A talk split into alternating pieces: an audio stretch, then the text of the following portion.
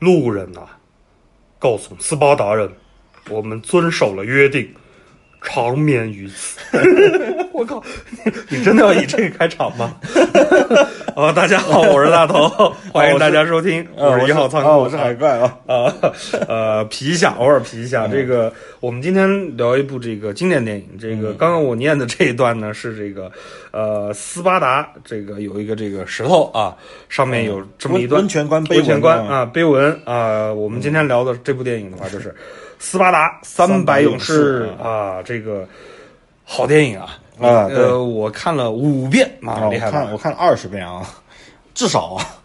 我不想理你了，我靠，看那么多遍啊。啊，对。呃，这部电影的话，就是首先要说明一点，就是它是应该是漫画改编啊，对，漫改电影，漫改电影。嗯。然后呢，它也就是是根据这个真实历史事件哈，对，漫画又是嗯真实历史改编的啊。啊，对，就是对它是有真真是有那么回事儿，对反正就是有三三百个猛汉，然后嗯呢，就是在那儿狩猎，就把波斯人干的就是头都抬不起来啊，嗯就是反正有这么一件事儿。对，然后呢，也就是先后改编成这个有漫画、有电影，还有这个嗯电视剧、啊。就是电视剧是我们的这个斯巴达克斯，哎，好不对，不不，那那啊那个串戏了 串戏了，串戏了啊，对那是农民起义啊，那个 那个是农民起义了啊，就是反正这个事情的话，就是讲述我们这个斯巴达人啊，三百个勇士镇守温泉关，然后呢，最后的话，反正结果不是太好，但是啊。他们最后反正是胜利了啊，就是成为一个很厉害的一个民族，就流传于世。嗯，那这部电影的话，我觉得这个既然看二十遍，我还是把一切交给你吧。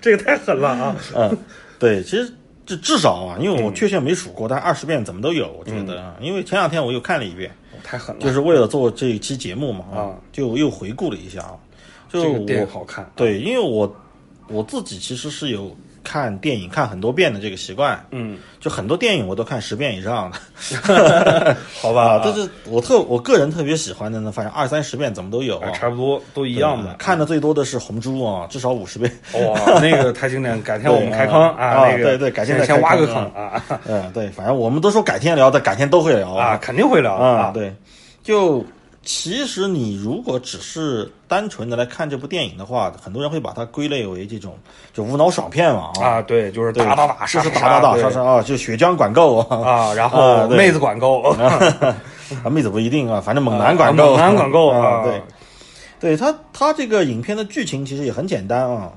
就它基本上取材自历史上真实发生过的第一次温泉关战役，嗯，也就是公元前四百八十年那一场呃这个波西战争，就是波斯和入侵希腊嘛，对啊，波西战争，啊对。那为什么说第一次呢？其实其实，在温泉关其实打过好几次啊，后面至少至少我查阅的资料，啊至少打过四次啊，后面有那么多次吗？啊，对对，因为温泉关它本身就是一个希腊的一个门户，是一个呃，就是西天险吧，可以这么说，，哦天险之地啊对。对，我们看电影其实也可以看到，就是它一面一面是这个悬崖，悬崖对，一面是绝壁嘛，就是然后呃两就是有一个这个很窄的一很窄的一条山路对啊，山路，对，一条山道。呃，但这个地方是真实存在的啊，嗯真实存在的啊温泉关啊对温泉关。那么，呃，在这个波西战争期间呢，就是斯巴三百个斯巴达勇士啊，就镇守温泉关，对抗这个呃波斯大帝薛西斯所率领的这个十万波斯大军嘛。哇，就是三百对十万，呃，哇，是超能呃，其实不止啊，后面我慢慢讲啊。好，OK，好，啊，对，三百是艺术加工 啊，但是但是其实也差不多啊啊。那么那么其实影片一开始呢，啊，就我们可以看到啊，我们先说一下这个剧情啊。影片一开始就可以看到，就是波斯派来一个使者啊，是我们的黑哥们儿啊，啊，就是那个对，也演过，就是斯巴达克斯啊，对对啊，对对，就是啊。血与沙那个，对对，演过血与沙啊，对，也也也演过，这哥们儿来了，哥们儿啊。来了啊，就骑着马就过来了啊，然后就掏出一串这个他们已经征服的这个王国的皇帝的国王的脑袋啊，脑袋啊对骨头。骷髅啊骷骷髅啊上面还戴着皇冠啊，对，好就酷啊，就是那个，呃对，就啊。威胁这个斯巴达国王啊，就是利奥尼达啊，就威胁他说，跪下是吧？就 没有没有，那个是那个是洛基啊，没有就说呃我们的这个神王啊啊要来了神王啊，就是薛西斯他们说是神王啊，就万王之王，万神之神啊，他啊们这么来来评价他的，就来来称赞自己的这个皇帝的啊大帝，就说我很仁慈，只要你们献出两样东西啊，嗯，哪两样？就是啊泥土和清水。哦，泥土和清水对，作为象征嘛，就是来臣服于我们啊。嗯，呃，这里呢，其实我我们要说一下，其实在，因为我大概说一下这个历史背景啊，嗯就没看过的或者看过的，其实大家希望再看一遍的时候，嗯就对影片中的一些细节会有一些更深入的了解。啊就是在这个细节的时候，我不记得，就是大头你记不记得？就是，嗯呃，虽然后面那个，呃，呃呃斯巴达，对对对，就在那个惊世骇俗那一句话之前嗯啊，其实有很长的一个停滞阶段。是铺垫吧？对铺垫嘛，就是酝酿情绪嘛。对但是里面有一个很细节的镜头，嗯，就是利奥尼达看了一眼他他妻子，啊对就是就是瑟西嘛，啊，对，就是看了一眼色 啊，不是色 好那个演员啊，那那个演员啊，啊，瑟西嘛，就看了一眼他妻子，为什么呢？就是包括之前对吧？就是那个使者来的时候，嗯，列昂尼达还没说话嘛，对。他妻子就先就王后嘛，就是翻译成 queen 嘛，啊，Queen 啊，啊但其实王后 queen 这个词也可以翻译成女王嘛，啊，对。对，然后就先说了，就先说话嘛，就先站出来说，就列昂尼达还没讲话，然后去，然后那个波斯使者就就说，这怎么可能轮到你女人在这讲话，对吧？女人靠一边啊，儿去，一一边去啊，就是那种，就拽得很啊，对，就放到现在绝对要被白左喷的啊。啊，对，然后哦。啊！但是呢，那个他妻子说了，因为斯巴达女人才能生出纯爷们儿啊。啊 对。言下之意就是说，我是你妈。不不就就就言下之意说，就波斯使者嘛，你你这种娘炮啊，你算个屌爷们儿啊，对你算个对啊。啊，但实际上这个是一个隐喻，为什么呢？因为其实我们说一下真实的斯巴达，嗯，它是双王制，哦就是它是有两个、两个国王，因为它这个国家是全民皆兵嘛，就是非常尚武嘛，我们都知道对吧？斯巴达人哦啊对非常尚武的。但是影片一开始也说了嘛，就是不合格的都一脚一脚踹啊，啊啊对吧？就 就是你生个 生个怪物史莱克，怪物史莱克，然后生出来就是战神啊，对，生下来就就八块腹肌啊那对种，就是留下啊。这个比较就是我看那个应该是恶搞的那个版本，这不是斯巴达。对是 There is 对啊，Sparta，yeah 对对，但总的来说就这样，就是他们他们新生儿就开始挑选那些强壮的，对所以这个国家盛产的是什么？就是就是军队，猛男啊对，就是军队，就猛男啊。所以因为他们常年征战，所以就必须双王制，就一个国王在外带兵率兵打仗，另外一个在家另外一个就是镇守这个内政。啊，但是在这个影片里面呢，或者在漫画中呢，就是把这个双王制就改成了一个什么呢？就是夫妻双王。哦对，所以他的妻子其实是女王，啊，女不应该是翻译成皇后，啊王后应该是翻译成女王才对。所以在就是在这个列奥尼达，我们可以看到影片中有一个小细节嘛，嗯就是列奥尼达在踹那个家伙之前嘛，啊，对他看了一眼他对他媳妇儿，看了一眼他老婆，这他媳妇儿点头以后，嗯，他才去踹的。也就是说说媳妇儿踹嘛，他媳妇对啊。儿踹，然后他们不用沟通，就是一个眼神啊一个眼神啊一个眼神，踹嘛踹踹，OK，了解，对 接受任务 是吧？对，其实就是什么，就是因为我们是双王嘛，就是他、啊他也要征求另外一个王的同意嘛，啊，对对？吧？就是说说白了就是我想踹媳妇儿怎么办啊？踹 踹好，弄他对是吧？啊，对，就那么为什么会这样呢？就是包括后面啊，后面我们这是一个梗，就是就是影片里面不是就是波斯人收买了这个斯巴达的先知嘛，啊，对，就是山上那几个色老头嘛，他一直说那几个家伙是色老头嘛，就丢了一堆美女过去。啊，，对，就丢丢丢了一堆金币，一堆一堆美女嘛，啊。对对。然后就说这个斯巴达就是不能不能出兵啊，根据我们的法律不能出兵啊，怎么怎么样？对对对，就就骗他们是对，啊。因为斯巴达是一个非常，因为它是双王制，那么对。他们的议会或者说他们的议会，因为里面不是也有议会嘛？因为希腊一直都是议会制，啊，议会制，对，希腊的邦城一直都是议会制，议会呢就因为他们有议会来制衡这个国王嘛，嗯。那么议会就说我们的法律是不允许的。那么这个里面呢，这个东西也是取材自真实的历史，就是在斯巴达啊，至至少是史料记载啊，在斯巴达其实他的国王每个月至少留守的那个出外打仗的那个可以那个不好说啊。但是留守内政的那个每个月要向议会提交一份这个宣言或者说誓言，报告啊。呃，都不是报告就是誓言，就是保证我遵守法律，啊，我不能逾越法律。就是对。我遵守我的这啊个誓言了，啊，对对对，所以所以在影片里呢，就是利奥尼达他也必须遵守法律，嗯他不能率兵出征。嗯但是呢，他就玩了一个梗嘛，他就说，那既然我不能率兵出征，我我想出去散个步啊，嗯，对，我想出去 溜一圈啊。带三百个人，对，啊那我就只能带我的三百个贴身卫士。就是亲卫队了，可以说对，啊亲卫队这个是法律允许的，在法律范围之内。那啊，所以他们就出征了嘛，就我们可以，我们就看到，就是电影里就三百个穿着只穿着裤衩的猛男啊，啊，就啊就去了 去了 啊，没有没有，不是你你笑的原因，我给大家解释一下，这个梗在哪儿啊？就是看过是这儿不是斯巴达，这个恶搞版的，就是手拉着手唱着歌就去了啊，这个属于这个梗啊。那个海关，你继续吧。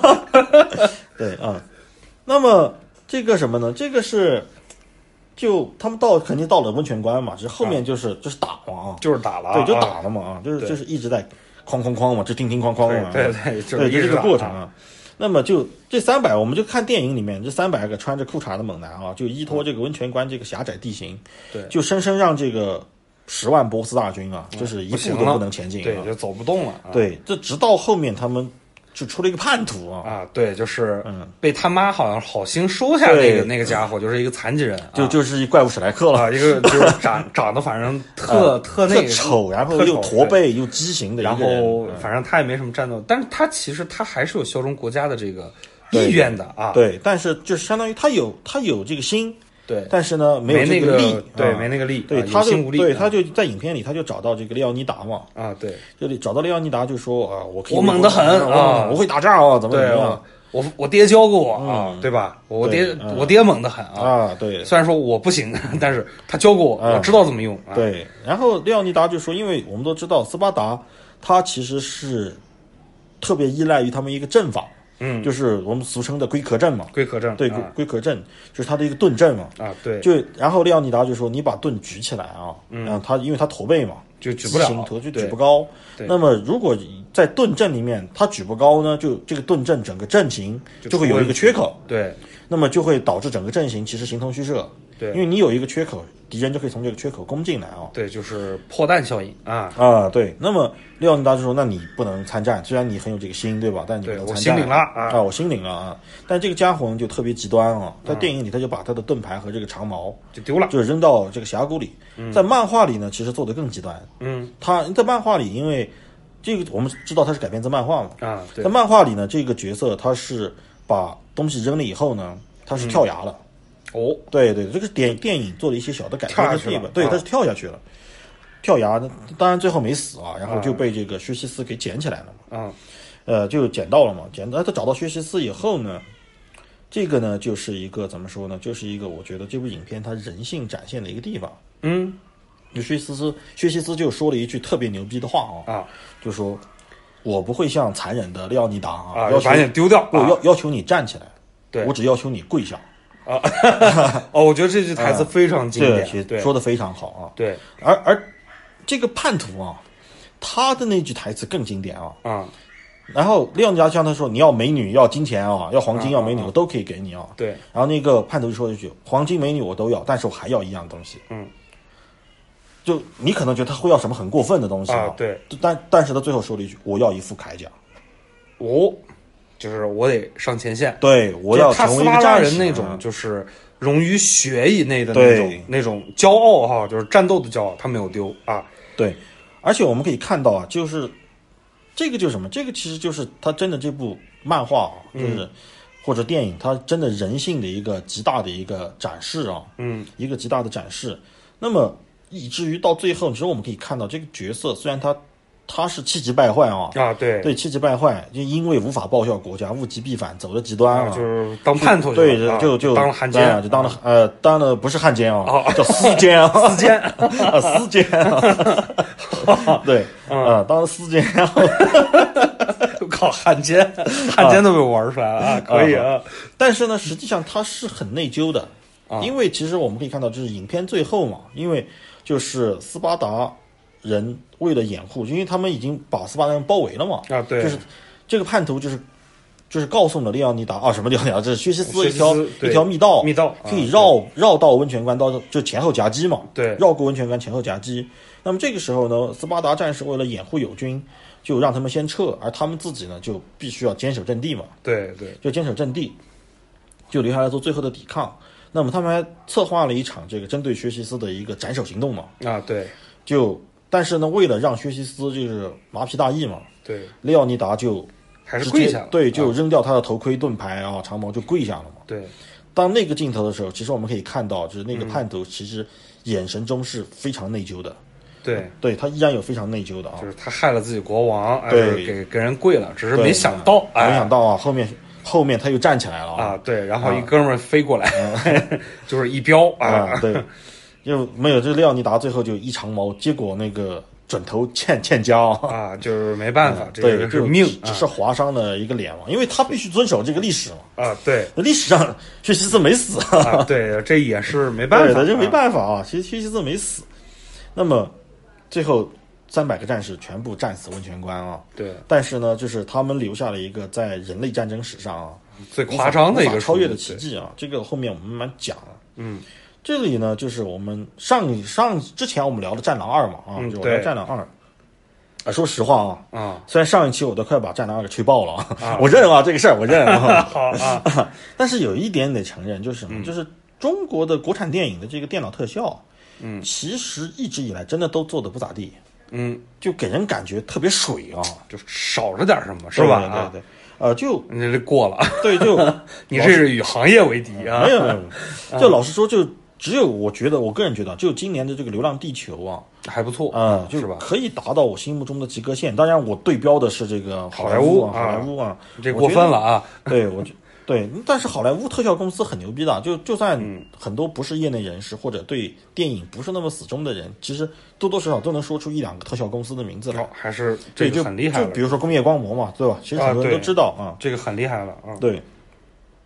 那么很多人都说好莱坞电影啊，就靠的就是特效啊，嗯，靠的就是技术啊。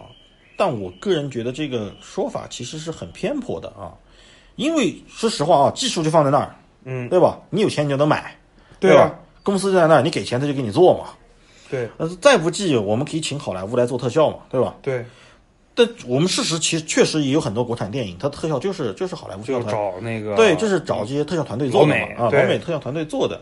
但是我们会发现，就最终你呈现的效果还是不如意，对，就就是总少了点什么，对，就？总感觉不给力啊，啊，为什么呢？对，就很可能很多人会说是钱不够啊，啊，对，对，但我在我看来绝对不是这个样子的，我觉得绝对不是。这个样子，就是呃有一部电影，其实呃不知道，就是就叫第九区嘛啊，可能有人哦看过，可能有人没没没看过啊，对，但看过不管你看没看过啊，我们想说的是什么？这部电影投资只有三千万哦。美元啊，美元美刀啊，但是这三千万其实也很有来头，以后慢慢聊啊。好，啊嗯，等我们聊第九区的时候，啊，对，又来以后慢慢聊啊，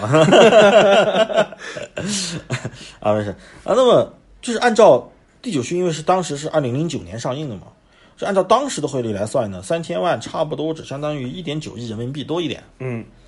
那么是按照现在的汇率来算啊，嗯，这也就只相当于人民币两点一亿左右，这三千万啊。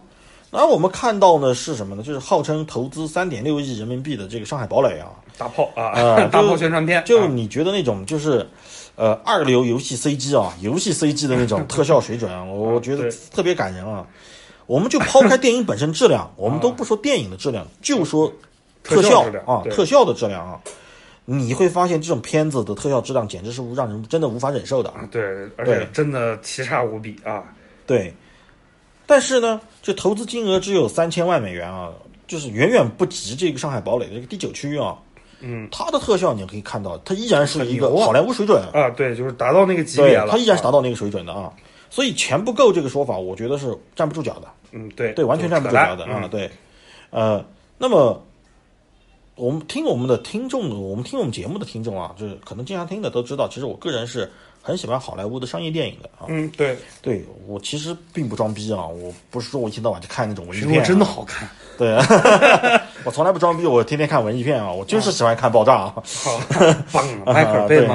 啊，不不不，那个那个不算啊。我靠，那个已经变成我们节目的梗了，我靠啊！那那那那家伙早死早超生啊！他退出电影界是对好莱坞的一种一种就是怎么仁慈啊？不对，应该准确说是对人类电影的一种仁慈。那家伙算了，对，啊因为很多人觉得什么呢？就是商业电影靠的就是爆炸啊、美女啊、特效。嗯对，但凭良心讲，这些东西其实就算是这些东西啊，嗯，就是好莱坞靠的是这些东西，也不代表这些东西很简单，对对？吧？也不说这些东西就是很简单可以做到的，它也有它的难度，因为这个逻辑很好很好理解。如果这事儿很简单，其实很多人早就做到了，国产电影也早就做到了。就它依然是有它自己的一套东西在里面，而这套东西绝不是我们看到的这个特效那么那简单。对，啊，对，所以我们我选了这一部啊，我们今天聊的这个斯巴达，斯巴达对啊三百勇士，就是想好好聊一下这个好莱坞电影工业技术背后那些被人忽略的东西。嗯，就是什么呢？就是因为什么？因为这部片子啊，它百分之九十以上的镜头，嗯，都是在绿背景面前拍的，哦，就可以说全片都是特效啊。全片都是特效，但是实在看不出来啊，那个就是从调色各方面啊，对对对，因为这个肯定。它有一套他自己的东西啊。对。对，他的就因为我们就像你说的看不出来，而且什么？而且这部影片是二零零七年上映的嘛，对。对，二零七年上映的，那么它制作可能是从零六或者零五年就已经开始了，就已经开始，就已了经开始了。那么就在它上映到现在也过去十二年了，对，就我们可以发现，即便你今天拿来看啊，这部片子。反正也不差，不，它都不是不差，就是它的视觉水准依然在今天是顶尖的，就是还属于这个一线的这对，个，还属于第一线。它唯一差的可能是那个时候没有幺零八零 P 啊，啊，那个时候就是七二零，对对对，七二零七二经零就是算很好了，对对你你很难找到这个高清资源啊。啊，对，但你找到的话，它依然是很很很很厉害的对对那就是视觉画面很好的。那么，我就拿一个最直观的例子来说，这是这部影片它的画面质感啊，啊尤其是它的质感，就像你刚才说的，很强你看不出特效来，对吧？啊，对，看不出来对它的那种质感，就是我第一次看这个电影，我就感觉好像就是在那个地方真实那么拍。对，就是当然我们能理解，就是第一没那么多人，嗯，对吧？这个这个肯定是特效。第二呢是那个就场景有时候比较昏暗吧，可以说那个也是就它的画面是一种很特殊的画面，就给人感觉是什么呢？就老电影不就我的我的这个直观感受啊，嗯我对它的形容是什么？就是会动的油画。哦，对这个就很特别了，，对，这个电影给你的感觉，它真就是可以吹爆了，我觉得。对，就是会动的油画。就它的画面质感好到什么程度啊？嗯直接拿剧照来当海报，啊，这个是对吧？有的，有的，对，它的它的海报就是它里面一个经典镜头嘛，对就是斯巴达人把这个波斯人推到海湾，推到海湾，推到悬崖下面去嘛，对对对，是吧？这个的，对，就是很就是可以，而且而且到什么程度？而且不单他们自己拿来做海报啊，嗯，别人也拿他的来做海报啊，这就过分了 就就什么呢？就啊，我觉得我们也不避讳啊，啊！因为这个事儿其实早年在互联网上已经传遍了嘛，对就是我们吴宇森大导演的《赤壁》啊，啊，这这 这这好对，就就啊有网友扒出来了嘛，就是赤壁的海报，然后直接拿来和这个斯巴达呃斯巴达三百勇士的这个呃，就是怎么说呢？就是它的一个剧照啊，说白了是内帧啊，啊，就按个暂停啊，对按个定格啊，拿来对比一看。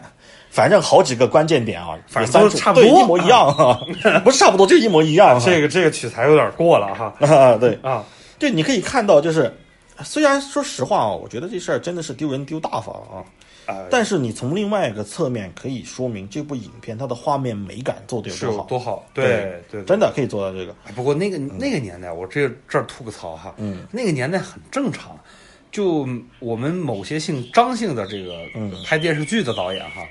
把暴雪的这个都超过去了，大家都知道我说是谁啊，也说是哪部，啊大家都知道。因为因为这个年代其实那个年代其实很多人大家都没吃过没见过，啊，对，对，然后就就很容易被忽悠啊。对，但是实际我们这些吃过见过的，嗯。一看，我靠，这他们太巧合了，每一帧动作都都一样，啊，对。就中间站的一个阿尔萨斯啊，就另外一个金毛狮王，啊，这个我 觉得就那就那很明显那裂纹都一样啊，对，裂纹都一样，我这过分了，这个啊，嗯。那么其实这种画面美感啊，实话说就是要归结于两个核心人物啊，嗯，哪两个？其中之一就是我们先说的这个，就是这个影片的导演扎克施奈德。哦，啊，这个扎导啊，我们经扎导常对我们这样叫他扎导啊，嗯，不是扎克伯格哈，啊，呃，这个扎克施奈德啊，那个扎导。那么这个扎导其实就不用我们多介绍了，就是作为一个，他是一名 DC 的铁杆粉丝啊。首先说，就就是他拍了，其实他其实拍了很多 DC 的漫改电影啊，嗯，就包括我们熟知的现在的 DC 的扩展电影宇宙，嗯，扩展宇宙总导演就是他啊。虽然他后面因为一些家庭原因，啊，就就是亲人离世嘛，啊，他亲人离世了以后，呃，就他就暂时辞去了这个职位啊，嗯。所以也导致这个 DC 现在它的扩展宇宙就进陷入到一种停滞状态。那很惨啊，可以说很惨对啊，而他的个人的最高成就啊，嗯，呃，应该就是他二零零九年执导的那部《守望者》。哦，那部好片子呀，啊就是对类型片里面我比较喜欢的一对，就是如果说有超级文艺感啊，对，有个他是我心目当中最好的超级英雄电影，没有之一啊。嗯，就哪怕是这个蝙蝠侠、黑暗骑士，都只能屈居第二。第二哦啊，真的真的对。那么这个我们后面聊这个守望者的时候啊，嗯，哎呦我靠，哎呦啊，你掘墓人吗？我们会仔细的聊啊这部片子，对，因为它，那么好，我们继续聊这个斯巴达三百勇士啊，其实其实这个是个中文译名啊，它的英文原名其实就是三百，三百，对，因为它的漫画原名就叫三百。哦，就是三百个人所以突出 Hunter 啊啊，，对，呃所以 hundred 啊，这三百。那么这个漫画的作者呢，也就是我们说的，就是归功于这部电影之所以能成功的另外一个呃一个关键人物啊，核心人物，就是美国漫画界堪称教父级的这个弗兰克米勒啊。哇，这个很厉害了，对，嗯。就是现在因为漫威电影很火嘛，对。对，大家都知道这个老爷子斯坦李啊，啊，对，但是不知道弗兰克米勒呀，对，但很少有人知道弗兰克米勒这个大神啊。这可是大神啊，对，就是这个大师，漫画大师啊，他的成就，我说实话啊，就即使是斯坦李也嗯无法企及的啊。还。是够不着，对啊，就为什么呢？因为他拿过雨果奖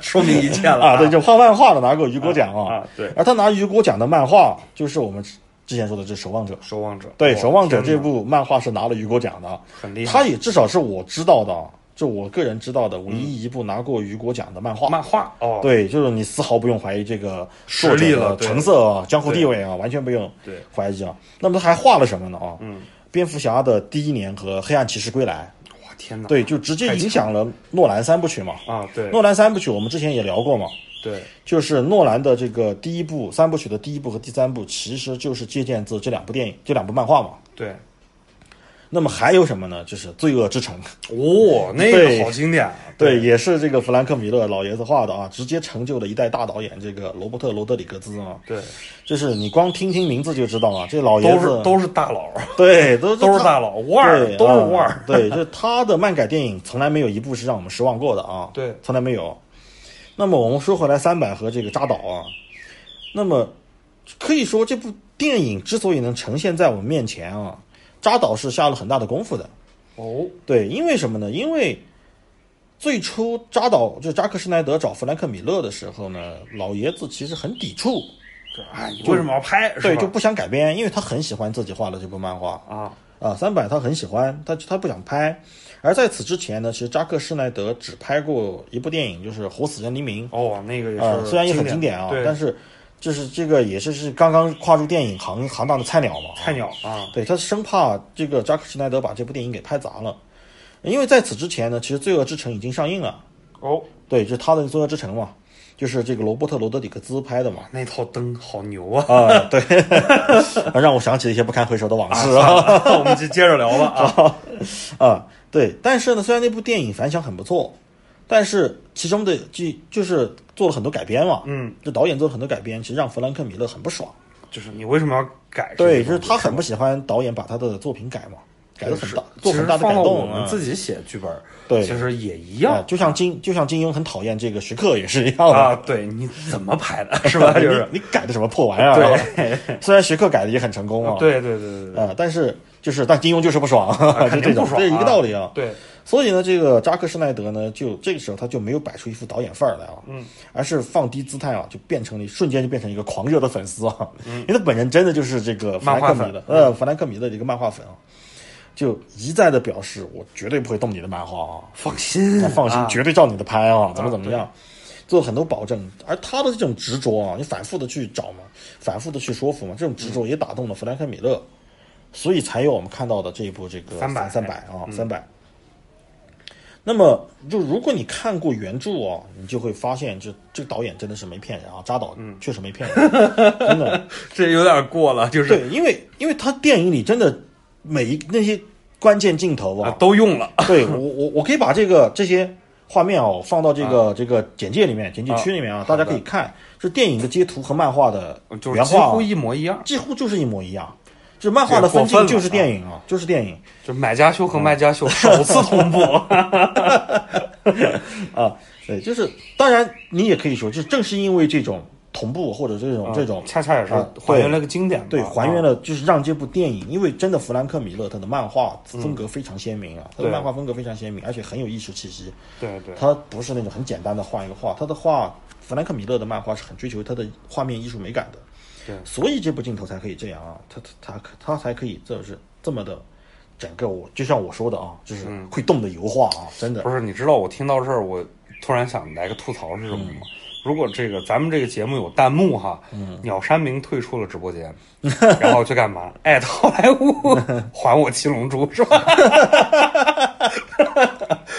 当然这也是插一吐槽啊，啊，对。那么就像我们一开始说的啊，就是这部电影百分之九十的镜头都是在绿背景面前拍的嘛。嗯，但是还有一个我没有说啊，就是其实这部电影的每一秒、每一帧画面都经过电脑渲染。我天哪！对，就是为什么它的质感会是那种质感啊、那么强对，那么啊强，只是它每一每一帧都是渲染过的。天哪，那那那成本得有多高啊？都是电脑合成的啊就大家可以想象对所以一下啊，这个为什么？这个因为扎克施奈德他是一个艺术学院毕业的导演，他不是电影学院毕业的，啊就是他的另外一个兼职的身份啊，就是画家，他是油画家，他是画家、哦对，啊，他画油画的，所以他对于画面美感的认知其实是超越了绝大多数导演的。所以说，啊这个搞技术的，比如说我们国内有些这个导演，嗯。真的不如啊，技不如人。啊对。啊所以我们可以说到，就是他可以做到，就是这部电影其实你把你把任何一帧你放一个定格，它都是一它都张是海报壁纸啊，都是海报级的都是海报级很。夸张。对，就是非常夸张。那么，因为这个就很好理解，因为艺术这个东西啊，嗯，它你拿钱是买不来的。这个必须是天赋啊，加上各种对包括他的专业性专业性啊，各种乱七八糟的吧啊，对，没那么容易啊。对所以说某些导演啊啊，，注意某了某导演啊，某某某嗯某导演啊，啊，对，就是啊敲黑板。对，就这里说到我们某导演啊，我们就说一下，我们刚开始一直说的，为什么好莱坞的特效会让我们看着舒服，对吧？嗯，对，那么但是到了国内就觉得总是这个特效差着点什么？就就总觉得缺点什么东西啊。啊。对，但这个时候，其实我觉得这种绝对不是技术问题啊，那是什么？，对，它也不是钱的问题。我们之前说过，是心态吗？呃，实际上是用心的问题。我觉得是用心哦真是用心，对啊，就是心是否用心的问题。就我们用一个最简单的一个最直接的一个画面来说，一个桥段啊，一个影片桥段，我们就说直接一点啊，就是在三百和我们的张艺谋大导演啊的《英雄》啊，英雄》其实比他早拍了五年嘛，是零二年的电影呃，英雄也是部好早上映啊，对对对。那么里面它都有一个镜头，一个场景，就是什么呢？就是万箭齐发。哦，对对对对，啊都有这个。英雄在《英雄》这部电影里，万箭齐发那个场景也是很经典的一个桥段嘛，大家都很津津乐道的。对，那我那我们就拿这两个桥段来对比一下，就知道就差距距在哪，嗯差在哪里啊？就是呃，有心的听众啊，听完可以自己去看一下这两部电影的这两个桥段，因为资源都有啊，嗯，网络上多的是。你会发现在三百里面啊，当波斯大大军万箭齐发的时候，遮天蔽日那个箭雨啊，嗯，让天空暗淡下来。哦，这是细节。对，这个就是细节啊。而当然，这个电影里还专门有桥段在调侃这个事儿啊，就有个斯巴达士兵，因为他拿盾牌指着盾牌的挡箭嘛，火箭的时候，就有个人说，就调侃说我们是在阴影当中战斗啊，啊，对，就是调侃这个事儿。但是我们就拿这两个细节来说啊，当箭雨结束以后呢，天空又恢复到了应有就之前的一个光亮度，嗯，就这个是细。但是我们看《英雄》啊这部电影，这个细节是缺失的。也就是说，就是没考虑那么多，对就是只考虑了剑本身本身对哦而没有考虑到这个剑会对周围的环境造成什么造成什么影影响。对，同样就是那么大一支军队，同时万箭齐发，齐发啊、对对吧？闪，就是考了考虑少了这一点，对啊，那么好，这个我说实话，这个还只是最初级的差距啊。哦，什么叫做好莱坞式的执着啊？我一直说，其实好莱坞他们真的不是技术，他们是靠一种死磕精神。过分的那种，是对，吧？就是就是比你有天赋的人还比你努力啊，啊就是那过分，对，就是如果你仔细看这个镜头，你会发现，它不单是箭飞过来的时候天黑了，因为那那那帮波斯人啊，他们是隔着海峡在射啊射、射箭射箭嘛，就射击这边斯巴达人嘛，你会发现在海面上是一片阴影，哦一片黑影，就是这么跟着射过去箭，对，是跟着走唰的一下就过来了，跟着剑一下子就扑过来的啊。也就是说，他不但是把光调暗了那么简单，就是整一个对带着走，对他们的特效师还考虑到了这种环境光暗下来以后对环境造成了什么影响。哦天哪，对，那你就知道，这个说实话，啊这个不是，嗯，这个技术上的差距，我觉得。理念，这个是理念和用心的差距，就是你是不是在做这件事情的时候真正用心了。对对对，这个这个很关键的，其实啊，就是用心和没用心、啊好，那么更进一步啊，我们可以看到啊，除了这种特效以外，就还有其他的很多很多东西，其实都是细节上的一个处理，而这些东西说实话，其实是被很多观众忽略掉的。但是呢，呃，它又给影片增加了一种真实感和一种美感在里面。就是什么呢？就是剑雨过后，我们看到他们每个人盾牌上其实插了好多剑嘛。啊，对，然后这个利奥尼达还有个很酷的镜头，就是用那个呃他的长矛把那些剑全部折断了嘛，啊对一下就全部折断了。那么这些剑拔出来以后呢，你仔细看他们出征的时候嗯的这个盾牌和就是经过这一幕以后啊、这一幕之后，的盾牌，盾牌上面一直都是有弹孔的。哦，就是有箭口留好的，对，就是他们的不单是他们的特效师，他们的道具师，也就是配合给力呀、对，对，也考虑到了。就是起码他顶得上，你知道吗？，对，再想一下我们这个大炮啊，哎，我们不说大炮啊，就伟大的墙 啊，啊啊啊。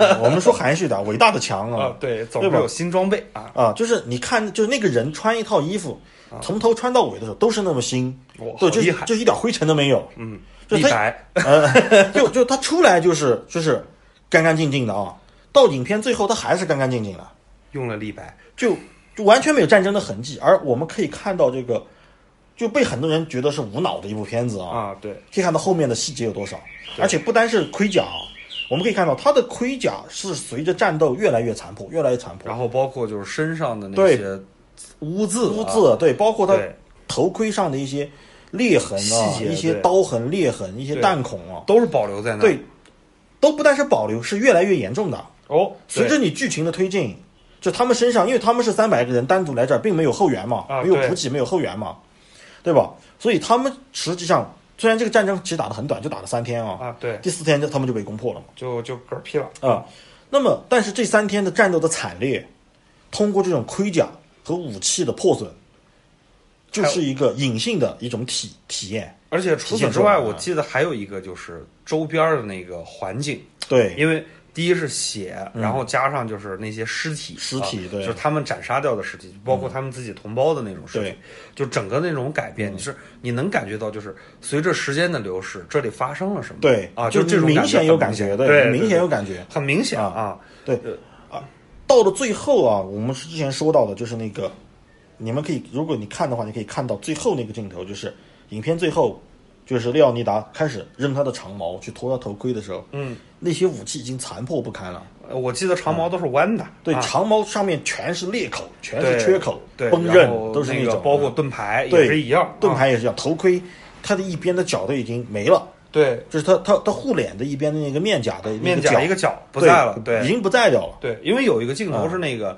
他一个士兵啊，就正脸砍下来，就刚好砍到他眼睛那个部位，就那些伤痕全部都在。我天哪，这是很夸很夸张的一个事情对。啊！，就是他们的道具师是非常细心的，就是你可以看到，我们很多人觉得这就是一部无脑片了，但为什么实？际真的无脑吗？对嗯，但是真的吗？并不是啊，我们看到真的并不是啊，而且这些这些细节，我觉得和钱没关系，和是 CG 技术好不好也没关系，对对，它就是用心啊。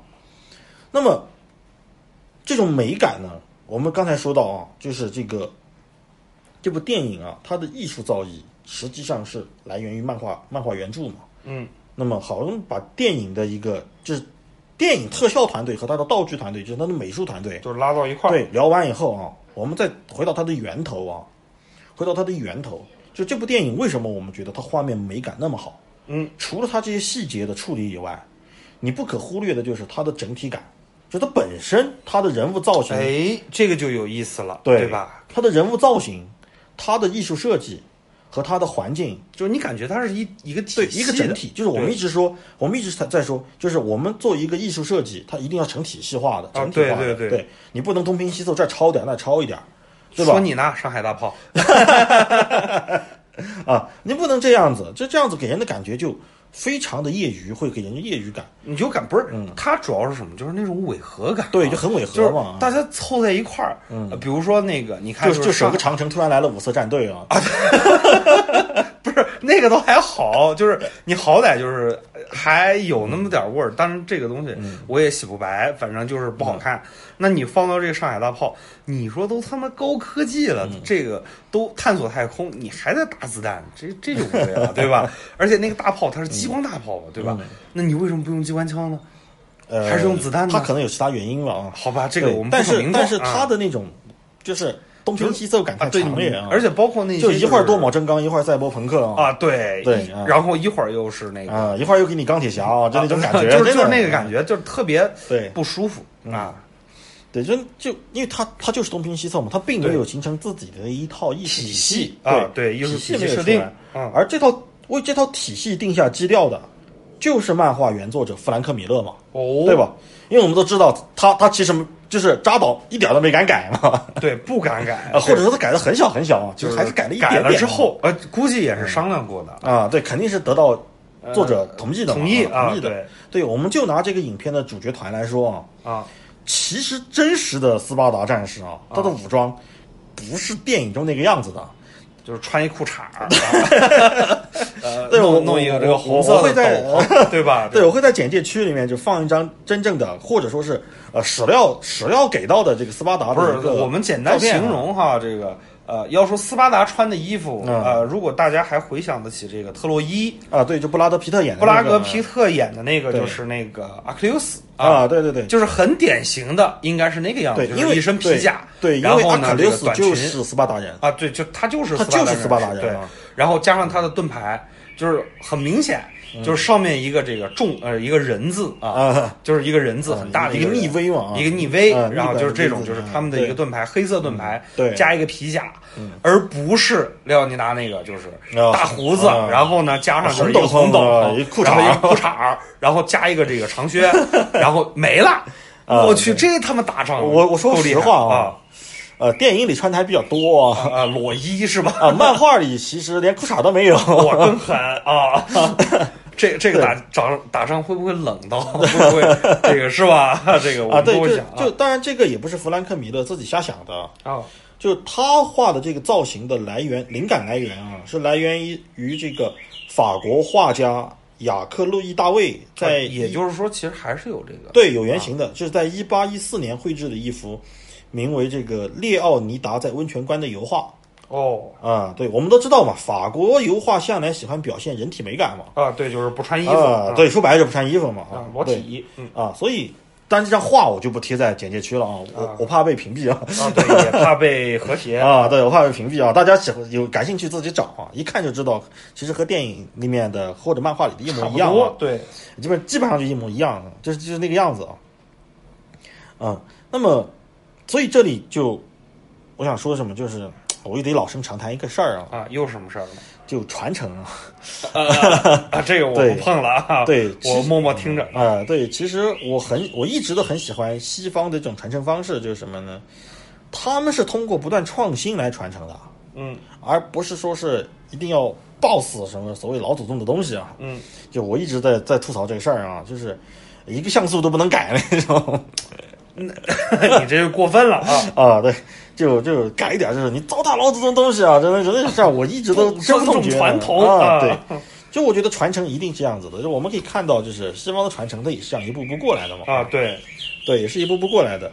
那么，在这个电影里呢，除了我们的三百猛男啊嗯，啊三百个猛男，实际上改动最大的其实是波斯人啊。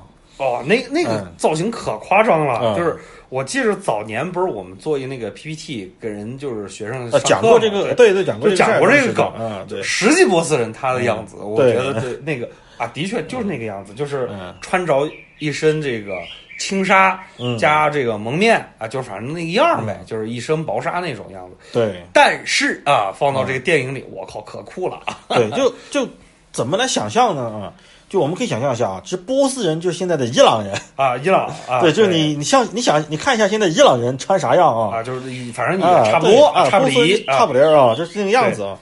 对，这古代波斯人其实什么样子，大家一看就知道啊。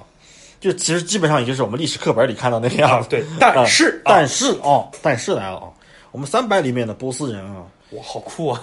对，这你这你对，就是你真的好酷啊就是就对。我称这什么，就魔改版啊，魔，我靠，魔改版这个他们应该是学过附魔，就是加过一些东西在上面啊，对对，就就很酷。对，啊。就是它在这个原有的机制上，就是嗯。呃，可以或者很直接的说是妖魔化了，嗯。就是部分上啊妖魔化了这个波斯人啊，就是尤其是这个薛西斯造型啊，哇，那个极其夸张，非常浮夸，就是一身一身的这个呃，金链子，大金链子，大 一身金金链子，就是鼻环儿，就全是环儿啊全是串儿啊各种串儿。哎呦天哪！那个我第一次我还说哇，这家伙是不是个 gay？然后呃，就反正很夸张，那个真的很夸张，很夸张啊。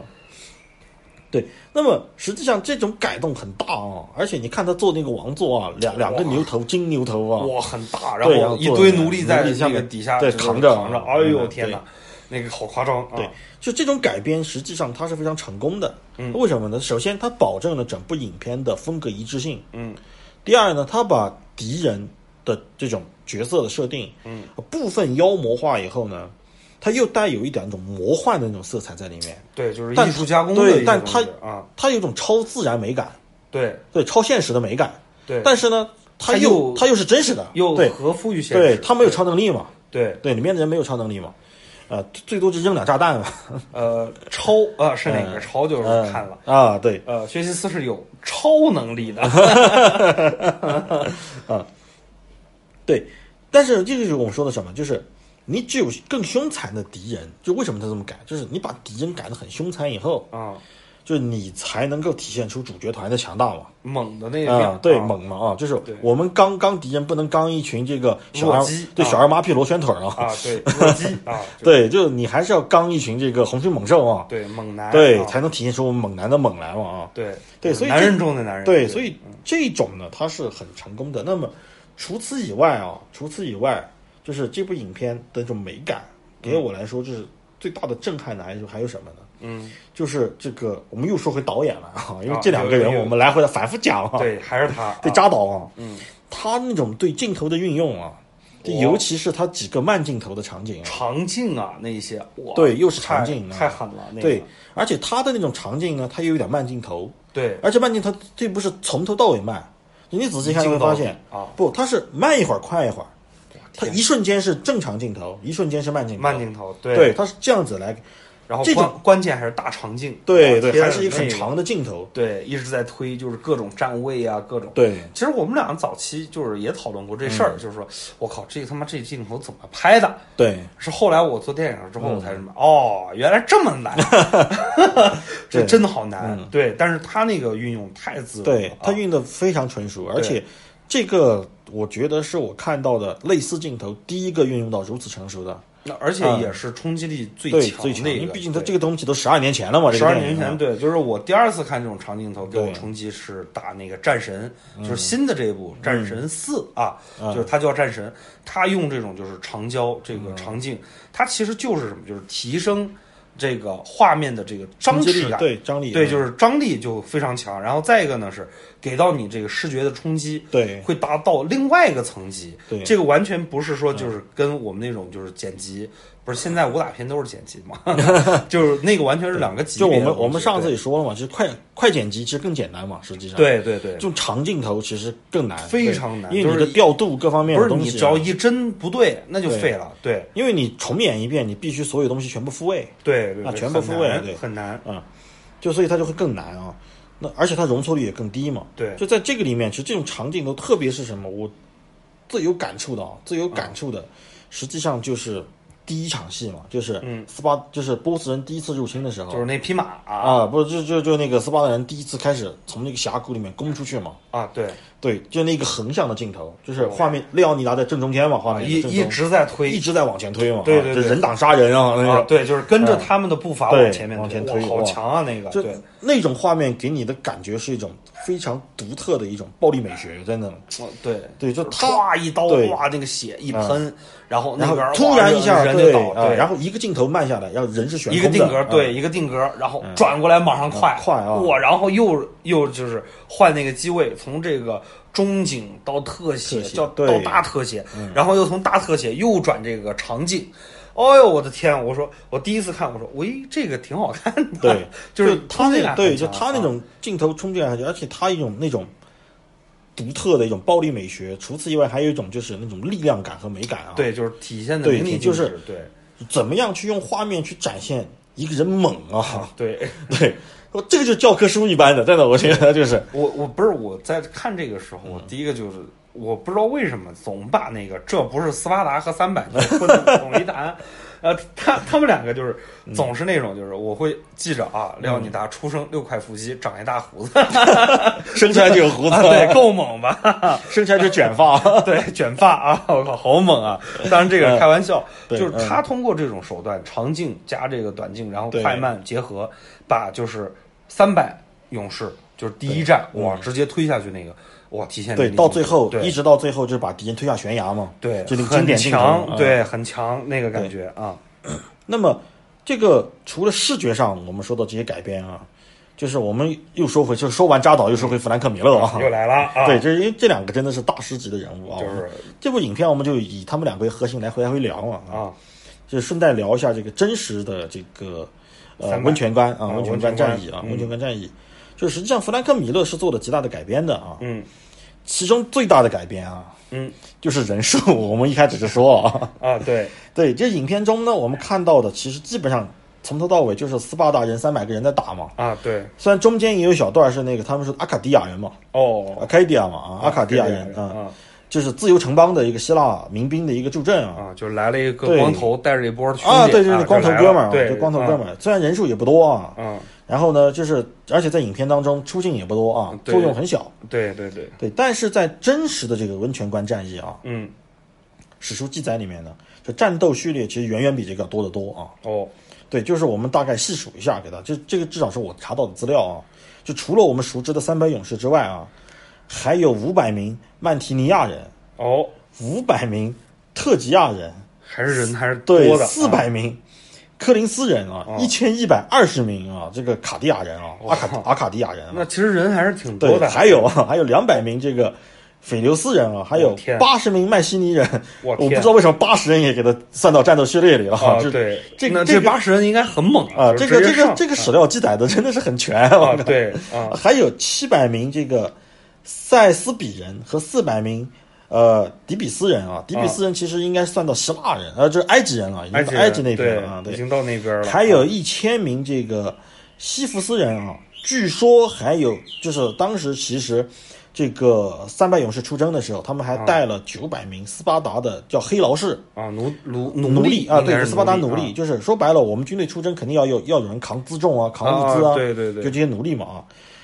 那么还有一些其他人数不详的军队啊，也据说啊，就至少保守估计，当时除了三百勇士之外，在镇守温泉关的啊还有六千人那也就是说六千三，啊，对 对吧？就是不是三百 啊，对，这是放大了二十倍啊。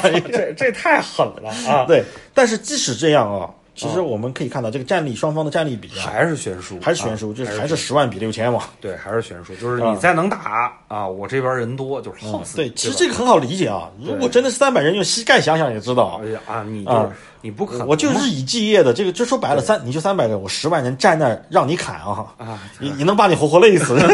更何况还是打呢，对吧？对，更还是啊打我三我三天三天时间不轮不眠不休的，我用车轮战，一波一波来，对，啊。车轮战熬也能把你熬死嘛，受不了，对。对，累也能把你累死嘛，对，但是并不是说这场战斗的惨烈程度就不比电影里低啊，真实真实的战争啊，我们现在还原一下真实的战争，嗯。其实反而我觉得更高啊，嗯，对，因为在真实的历史里面，他们真的是在温泉关镇守波斯大军整整三天，寸步难进啊。就。是拖着三天对直到了第四天啊，薛西斯是花了一笔大价钱，依然是一样啊，嗯，花了笔大价钱，得知一条密道，才绕过温泉关前后夹击。哎，这个跟电影又对上了，对，啊其实都是一样的啊。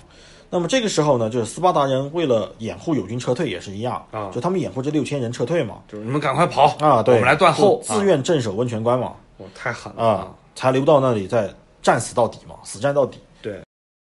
最后一天啊，嗯这个死战里面呢，其实因为在影片里，利奥尼达是最后一个战死的人嘛，啊，对对对对，但是在真实的历史上，利奥尼达并不是最后一个战死的。哦，其实他在战斗途中就已经牺牲了。那就是扛不住了，对因为他可能比较猛莽嘛啊，就冲的比较靠前啊。他毕竟国王嘛，啊，国王战斗力都高嘛，身先士卒嘛，他要对对，对。但这个时候呢，斯巴达人就用自己的身体护住了他们国王的尸体啊，展开死斗啊。哦，因为你要知道，就是在战争当中，如果敌军能把国王尸体的拿回去，那个人，嗯。就一定是大功一件嘛。啊，对，对，那么肯定会抢尸体嘛。嗯，那么这三百个人明知自己要死啊，但是他们依然是把国王的尸体死死护在中间啊。啊，就是谁上来谁死是吧？对，就是领便当啦，啊，对，就这三百个人啊，啊，依然是击退了波斯大军四次进攻，我天，就围在那儿啊，就围成一个圈儿，就击退了波斯大军四次进攻啊。直到最后一次进攻的时候，就他们就至少是以史料记载啊，他们的长矛折断了啊，就用刀砍啊，我天，刀断了呢就用石头扔啊，啊就用盾牌啊砸啊，太狠了，砸完以后呢，这这这些东西都用完呢，嗯，就用拳头打，用牙咬啊啊，直至战死是最后一个人。我天。全部战死完以后呢，波斯人是从人堆里面、尸体堆里面啊，才把他的那个利奥尼达啊把利奥尼达尸尸体才拖出来的，就刨出来的。啊。就是你可以知道这斯巴达人有多英勇啊。啊，太狠了啊，对，那么刨出来以后呢，恼羞成怒的这个薛西斯啊，就把利奥尼达的首级砍下来示众了，啊就很残忍啊。嗯，但是呢，他还心有余悸的问了一句啊，怂了是吧？对，就 斯巴达人是不是都这样？不是在那个这儿不是斯巴达，我记得有个镜头，就是当他问这一句的时候，利奥尼达的头说话了，是的，我靠，能能吓死，对，嗯，对。那么这场战争的战果啊是众说纷纭的，就是有人说呢，波斯大军因此一战死伤人数超过两万，两万哦，对，也就是说六千人啊，就是对十万啊，哦，那很狠，造成了两万人的死伤，那那非常厉害了。非常厉害，对，但也有人说没有那么多啊，啊，但实际上在真正的历史上，这个这场战役它真正的重要性其实不是不是在这里杀了多少波斯大军啊，嗯，它真正的意义在于，就是它拖住了波斯大军四天，因为我们知道在古代它的信息不发达嘛，通信不发达嘛，所以这四天宝贵的时间就让这个整个希腊联军啊后方就是把大军集结起来了，啊部队就集结起来了。那么在随后的一场叫做呃萨达米万的一个海战中呢，就是希腊军队就打破波斯海军。那么这段剧情其实也就是后来的这个。呃，斯巴达三百勇士的续作就是、啊就是叫做《帝国崛起》嘛，还是帝国什么？对啊、因为那部片子实在是跟这个 扎导的这部片子呃就不太一样能比啊，因为导演换了导演换了对，啊这真的不能比啊。这个其实女主长得很漂亮啊其实然后衣服非常好，对，其实从侧面也印证了，真不是你特效好，你有钱怎么样？就就能干嘛对了，对，同样的题材对吧？换了个导演就不行了，就不行了，就明显你能感觉到第二部其实就是很乏力的，就是对，就这差着点儿东对西了，对差啊点意思啊。虽然都是好莱坞的作品啊，对对对，那么这次失败呢，就让薛西斯再也没有力量去进攻希腊了，他只能就是防守已经占领的土地嘛。啊，就反正就乖乖回去，了。那么最后呢，在这个普拉提亚战役当中啊啊，就希腊联军最终击败了波斯大军，就彻底把波斯赶出了欧洲，哦。回就回到了亚洲地区嘛。就到了伊朗，对，啊。就是 啊，对，然后呢，就为这个波西战争就画上了彻底的句号。哦，啊。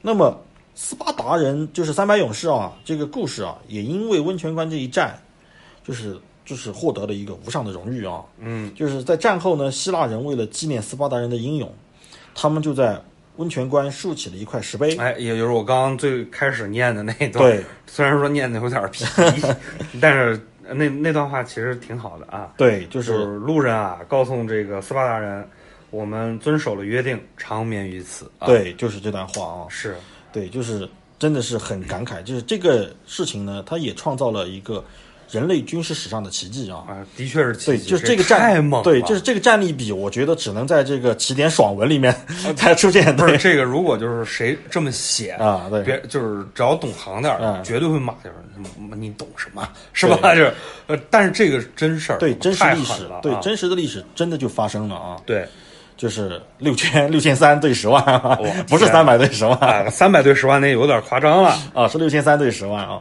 对，对，生生拖住了三天啊，第四天还是因为出了个这个私奸啊，我刚刚又差点说汉奸了啊，就是又出了一个这个内内应啊对出了一个内应，这个这个事情才那个被前后夹击啊。对，这没办法，因为说实话，这个不管是打仗还是这个在一个国家，最怕就是对有出卖的，就是包括就是密谋点什么事情，比如说大家一起辞职。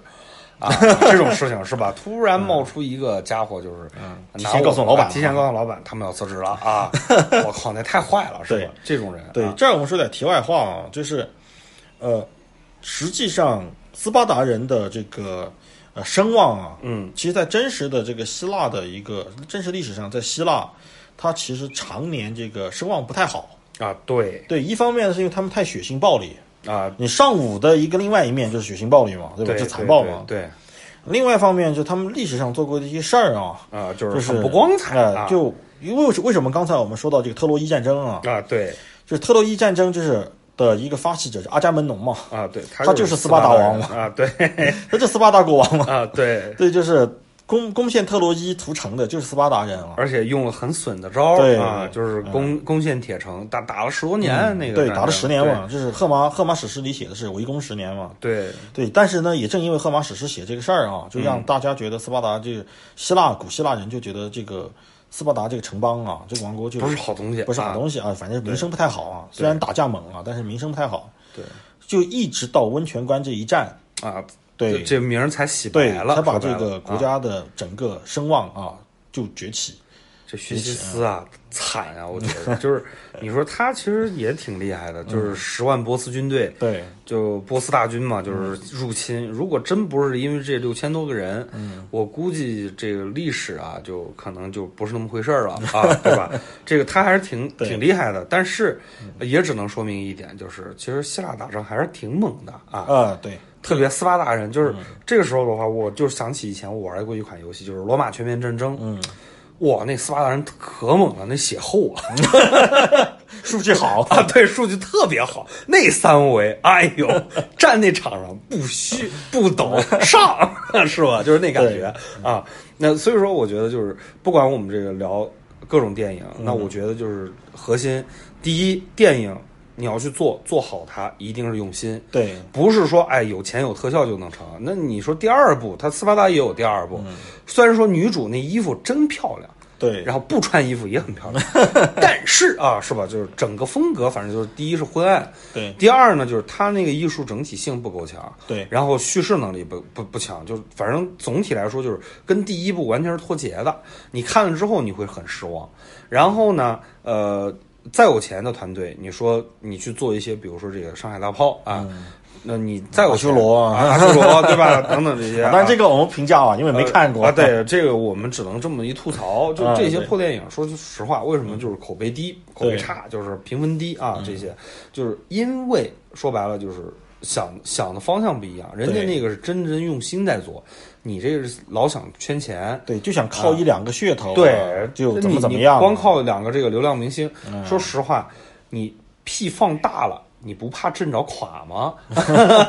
你受不了的，对对吧？所以说呢，我觉得呢，做任何事情，咱还是要用心，不管拍电影也好，还是咱们这个写剧本也好，还是咱们做节目也好，那包括您收听也好，那大家都用心，那您用心，下面三连 关注帮推广，谢谢。那感谢大家收听我们五十一号仓库，咱们下期也会给大家带来更好的一些这个电影或者是其他的一些这个东西。那感谢大家的一个持续收听啊，我是大头，我是海怪。咱们下期再见。